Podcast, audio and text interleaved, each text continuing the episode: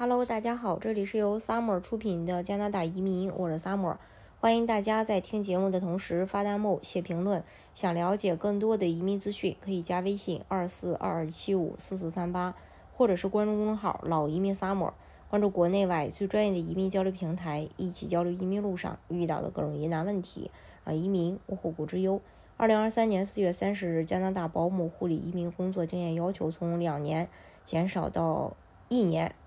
并且适适用于已经递交的申请，也就是说，递交保姆类移民申请后，只需要工作十二个月后就可以满足 PR 要求，或者累积十二个月保姆经验就可以递交 PR。移民局表示，这意味着申请人及其家人将受益于更快的永久居留权和在加拿大成功定居的途径。截止二零二二年十一月十四日，所有途径下的申请总计一万两千五百份，其中百分之九十属于获得经验类别。且大部分在国外等待评估永久居留权和签发工作许可的申请人，获得经验类别的，目前处理时间大概需要三十三个月。由于处理申请所需时间较长，移民局也正在努力去处理这个申请。加拿大保姆类移民 （Caregiver） 于二零一九年六月十八日开始实施，主要涉及两个试点：家庭儿童护理和呃这个家庭支持工作者。家庭儿童护理员主要工作内容就是照顾和护理儿童。这些孩子可能是健康的孩子，也有可能是患有疾病或者先天不足的孩子。护理员可可以在自己家里照顾护理儿童，也可以在儿童家中提供护服务。作为父呃养父母的经历不算这个工作经验。家庭支持工作者主要是护理和陪伴老年人、残疾人和。疾病恢复期的人群，他们通常在雇主的住所内提供护理服务，也可能被要求居住在雇主家中。但是项目本身不需，呃，就是不要求申请人必须住在雇主家中。他们受雇于个人家庭或者某些服务性机构。这个试点项目不认可作为管家的经验。这个项目都是为期五年，会在二零二四年六月到期。每个项目的年度配额是两千七百五十人，共计五千五百人。从二零二三年一月以来，加拿大移民部对保姆移民项目进行了一些细节调整，比如对项目类别进行了细分，每个类别又按照申请途径进行了名额分配等。保姆类移民呈现以下的这个趋势，就是保姆类移民 （caregiver） 呃两大申请类别，呃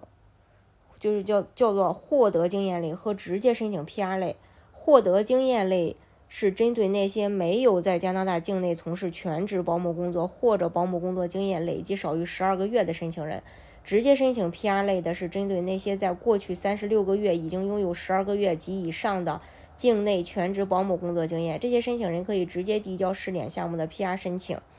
调整后，家庭儿童护理和家庭支持工作者名额依然是每年各两千七百五十个，但是呃细分之下又有不同。家庭儿童护理员项目名额获得经验类别的是一千六百五十个，其中在线申请一千五百个，其他形式的申请是，呃一百五十个。直接申请 PR 类的共名额是一千一百个，其中在线申请一千个，其他申形式的申请是一百个。家庭支持工作者项目的话，获得经验类共一千六百一千呃六百五十个，没有针对申请途径细分，直接申请 PR 类别。一千一百个也没有针对申请途径细分，申请资格也的话也非常宽松，嗯，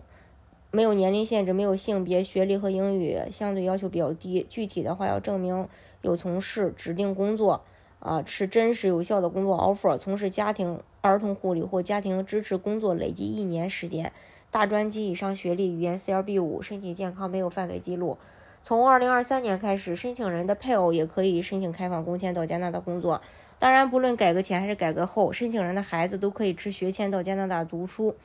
随从家庭成员有两种方式来申请工签和学签：在主申请人递交 PR 申请同时，为随行家庭成员递交工签或者学签申请。在主申请人递交了 PR 申请后，单独给随行家庭成员递交工签或者学签。单独的工签和学签必须是在线申请，且必须是在主申请人的 PR 申请收到确认信后才可以递交。这是关于保姆移民。大家如果想具体去了解加拿大的移民政策的话，可以加微信二四二二七五四四三八，或者是关注公众号“老移民 summer”。关注国内外最专业的移民交流平台，一起交流移民路上遇到的各种疑难问题，让移民无后顾之忧。